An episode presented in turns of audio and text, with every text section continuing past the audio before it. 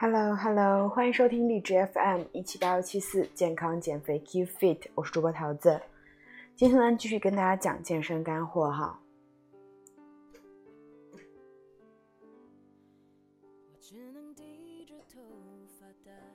首先呢，想跟大家讲一下，嗯，脂肪是怎么被减掉的，也就是说减肥的原理，你到底在减什么？首先呢，减肥减的不是说真的是掉体重，只是单纯的掉体重那样子，而是减去多余的脂肪。那么脂肪呢，最后是如何排出我们体内的呢？不是通过排泄，也不是通过流汗。今天呢，来给大家解惑解答一下这个心中的疑惑啊。首先是脂肪的组成，脂肪的组成成分呢有氧、氢、碳三种元素。代谢相同质量的脂肪和葡萄糖相比呢？脂肪所需的氧气更多，同时所释放的能量也就更多。那都说汗水是脂肪的眼泪，这句话激励过很多健身减肥的朋友，他们把健身出汗作为减肥的成果。看着全身湿透的衣服，总觉得那不仅是汗，是货真价实的一个脂肪。那么脂肪最终是变成汗水了吗？其实并不是啊，因为流汗和脂肪并没有像你想象中的那么大的关系。流汗呢，更多的是身体用来平衡体温的一种手段而已。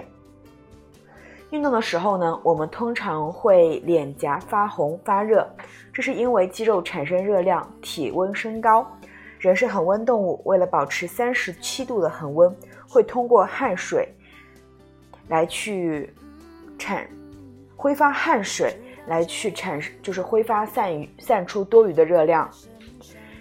脂肪倒是能加速汗液的排出。一般情况下，胖人更容易出汗，就是因为身上过多脂肪起到了保暖和隔热的作用。就好比穿着羽绒服去热去运动，你说能不热吗？而很多偏偏瘦、脂肪和肌肉都比较少的人，在运动中产生的热量是不多的，散热又快，所以几乎不怎么出汗。那么排泄物是脂肪的回收站吗？大部分的女生都很在意体重啊，在称体重前巴不得全裸，而且一定要排完宿便后再上体重秤。变轻了就是减肥有效了，变重了那就是因为还没拉屎或者屎还没拉干净。拉屎等于减脂吗？其实大家心里都有个数啊。便便里面主要是什么？是水和细菌，还有被消化吸收的食物残渣，和脂肪没有半点关系的。那么脂肪会变成肌肉吗？脂肪呢，不是通过汗液和排泄的方式消解，难道是运动过后变成肌肉了吗？很多人认为啊，没有脂肪根本练不出肌肉，是先要增肌，那就要增肥了。其实呢，脂肪根本不可能变成肌肉，就好比油水不相容，两种不同的细胞也不能相互转化。运动健身的目的呢，是让脂肪细胞变小，肌肉纤维变大变壮，从而变瘦变美。那么脂肪到底去哪里了呢？脂肪是贪吃出来的，但是是如何溜走的呢？科学研究呢，肺才是脂肪的主要排泄器官。百分之八十的脂肪是通过人的日常呼吸排出体内的，所以说大家不要觉得说你流汗，或者说你是排泄的时候，嗯，就是在让你的脂肪去排出。其实你的脂肪百分之八十都是通过你的呼吸排出体内的。人体通常会把多余摄入的脂肪转化为。甘油酸酯，减脂呢主要就是减掉甘油酸酯，而甘油酸酯是通过氧气去代谢掉的。脂肪呢最后的生成物是二氧化碳和水，水主要通过通过呼吸、皮肤、排泄等排出体外。所以呢，脂肪消耗的产物百分之八十四是由呼吸排出，百分之十五是由汗液排出。脂肪真的是会呼吸的痛，百分之九十九的人都猜不到。脂肪竟然是有这种方式去消解的。那么，既然流汗不能够表明脂肪消耗，那什么可以呢？目前来说呢，除了精密仪器测算氧气、二氧化碳呼出呼入比之外呢，还有没有更简单、更精确的方式呢？或者我们可以用一些其他的方式去推算呢？最好的方式就是通过测算自己心率的方式来测算自己的脂肪燃烧情况。多年的研究都显示，持续运动时。心率维持在自己百分之六十五到百分之七十的最大心率范围内，是人体动员脂肪功能的最大心率范围。那么最大心率的简便公式非常简单，就是二百二减去自己的年龄即可。比如说我二二十五岁，那我就二百二减二十五等于一百九十五。那我的心率在一百九十五乘以百分之六十五到乘以百分之七十这个范畴内，就是我的一个身体脂肪供能最佳心率范围了。每个人可以根据自己的年龄来去算一算。好的，那当我们维持一定的百分之六十五到百分之七十的最大心率时呢，持续运动百分之。持续运动三十到六十分钟就能够有效的减脂了，同时呢，也可以配合耗时更短、强度更大、减脂效果更明显的 HIIT 和力量训练，从而达到更好的训练效果。你们没有猜对吧？脂肪呢，不是通过白排泄，也不是通过流汗去挥发的，而是通过呼吸。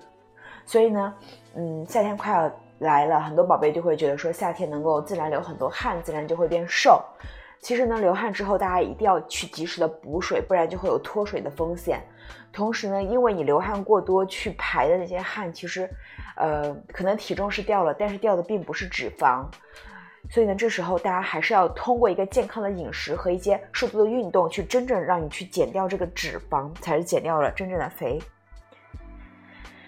好的，刚才是跟大家分享的脂肪是如何减掉的。我们下半期节目呢，跟大家分享十个健康饮食习惯。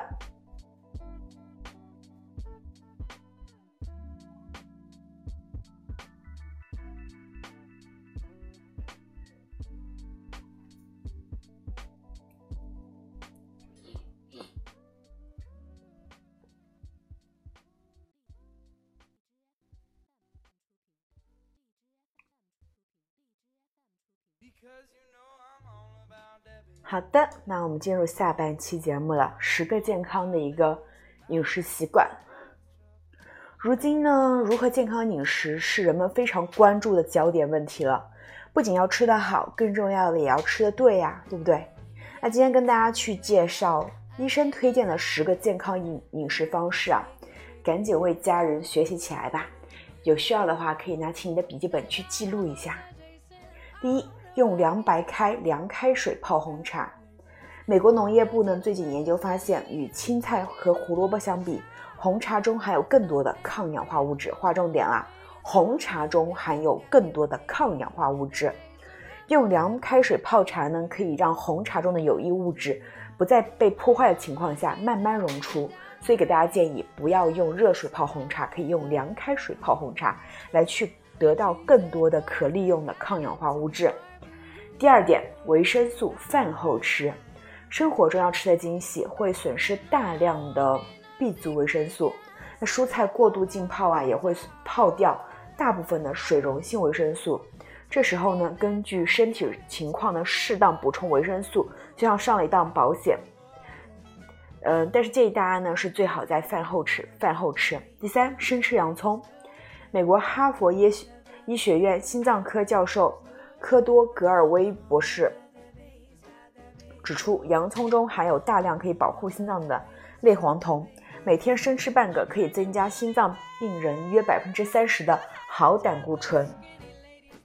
尤其在吃烤肉这样不太健康的食物时，里面的洋葱就像是你的救命草。所以呢，洋葱是个好东西了。洋葱炒蛋、洋葱炒鸡胸肉都可以经常吃。第四，餐前喝两杯水。饭前喝两小杯水呢，能够减少饥饿感和食物摄入量，比节食减肥的效果更明显。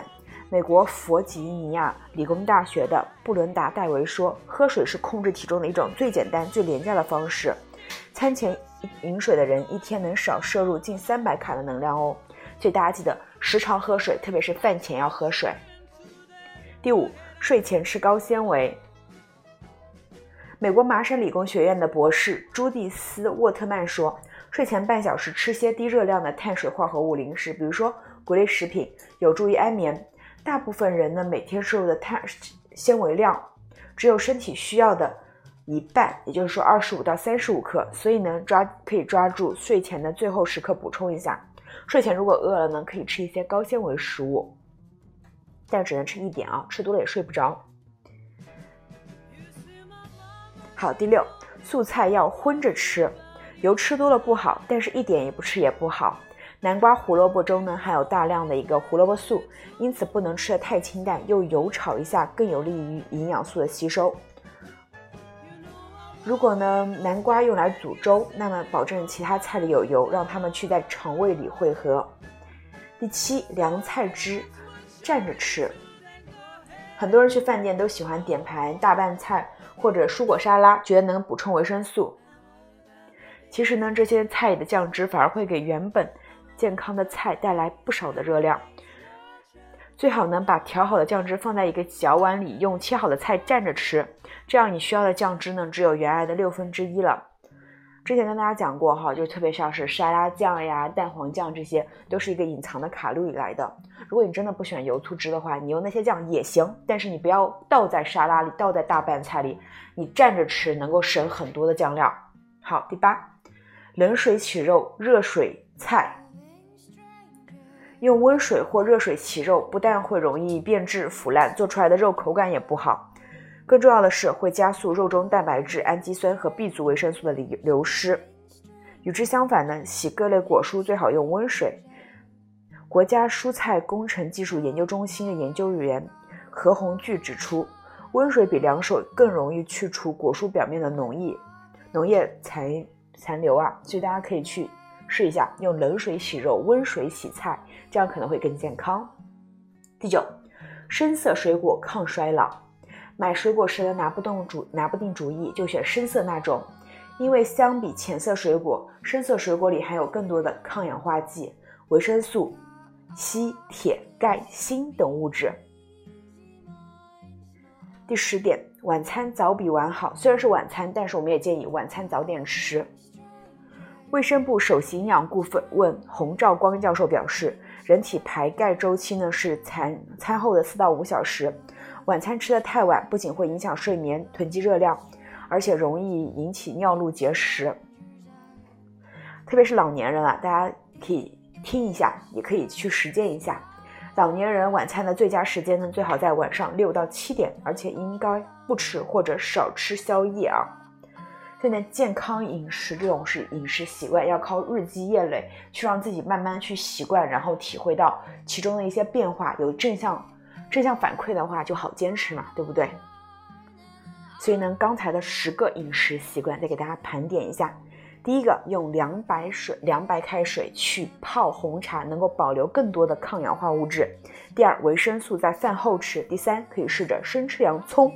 第四，餐前多喝水，日常也多补水。水呢是控制体重的一种最简单也最便宜的一种方法了。第五，睡前可以吃一些高纤维的食物。第六。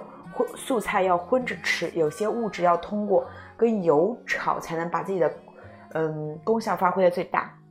第七，凉凉菜汁要蘸着吃，而不能浇在里面，这样可以更省蘸料，以以及说更省自己的卡路里。第八，用冷水洗肉，温水洗菜。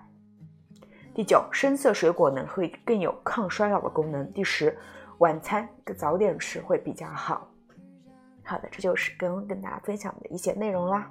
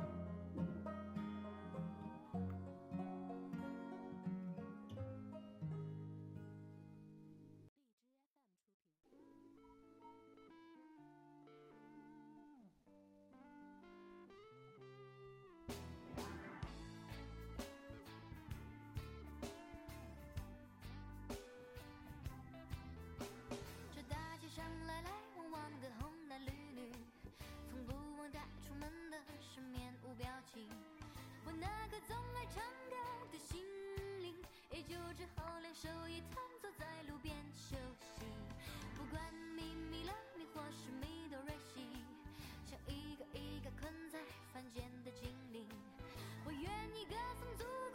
好的，刚刚跟大家分享那两那两个内容，大家还有记得吗？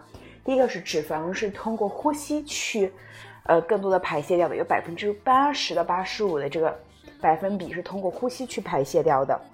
第二呢，就是十个饮食的一个好习惯。好，那我们再增加一个内容啊，因为我们每期节目会跟大家讲到更多的内容，差不多保持二十分钟这个样子。我们上期节目大家有听吗？有跟大家说怎样的早餐会比较健康？因为呃上一周的话，不是微博上有一个热门话题吗？就是说，嗯，早餐到底是喝粥还是喝牛奶？这个，但实际上呢，早餐有鸡蛋牛奶就算健康了吗？很多人其实也没有吃对啊。我们来聊一聊理想早餐，因为呃，无论是说我们成年人，还是说在上海的孩。上学的孩子，早上必须要吃好啊！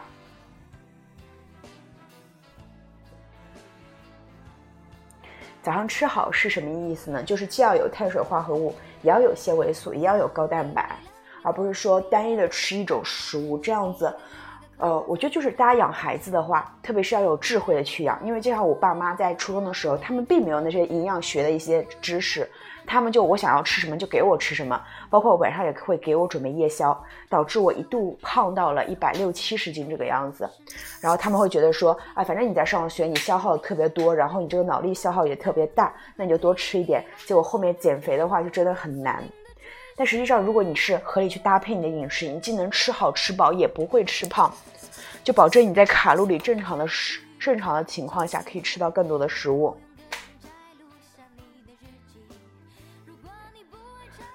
健康早餐的标准是什么？第一是吃早餐，第二包含三大类食物，就是我刚刚说的碳水化合物、纤维素和蛋白质。第三结构合理。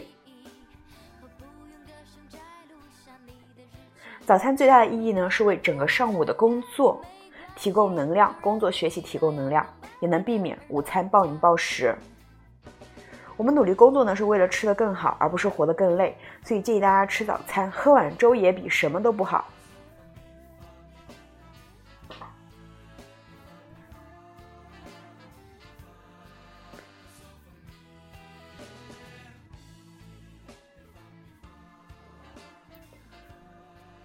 一顿合理的早餐呢，应该包含三大类食物啊。首先是淀粉类的主食，然后是富含优质蛋白的食物，然后是蔬菜和水果。那主食有哪些呢？米面制品、薯类。蛋白质有哪些呢？蛋、奶、鱼、肉、豆制品都可以。蔬菜水果，比如说叶菜、菌菇啊、藻类都可以。成年人呢，每天需要五十五到六十五克蛋白质，儿童和青少年需求大一些，小学生大概五十克左右。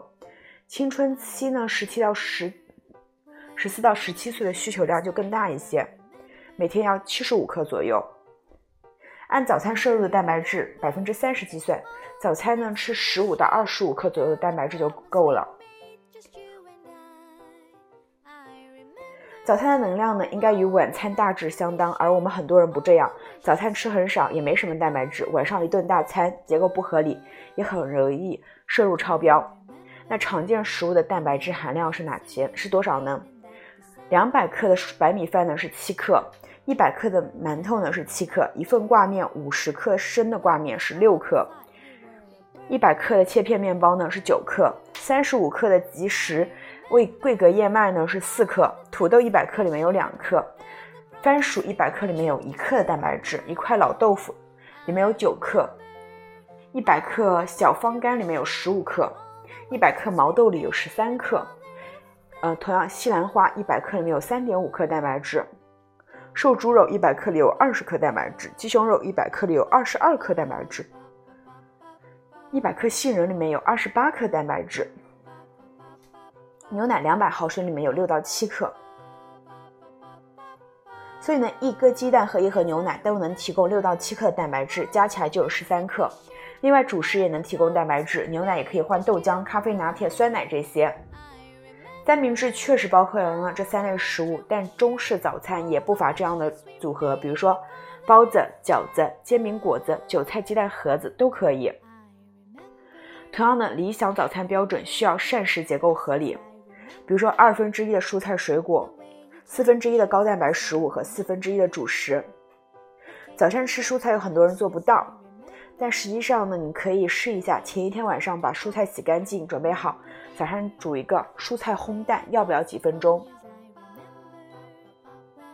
像白领的话，嗯，就我在超市的话会买到那种水果胡萝卜，你们可以当做早餐去吃。其实，在上班路上也算是蛮好的早餐，只是这是一个蔬果的来源，然后蛋白质你可以买个鸡蛋吃，再配一盒牛奶，再配一片全麦面包，也是不错的组合。所以呢，就是有有早有吃早餐习惯的话，那我们就要把它，嗯，去想一想，让自己怎么吃的更健康。因为一个好的早餐呢，会会让你吃的没那么多，同样也能保持一个能量满满，也能摄入比较少的卡路里。好的，这就是我们这期节目的所有内容了。先跟大家去讲了脂肪是如何减掉的，然后跟大家分享了十个健康饮食习惯，最后跟大家讲了营养早餐里面应该包括哪些东西，希望大家都可以实践下来。实践一下，然后可以在评论区给我反馈哦。好的，听了就要行动，百分之三十去想，百分之七十行动啊！行动是一切。那我们这期节目就到这里啦，希望下期节目还能看到你们，拜拜。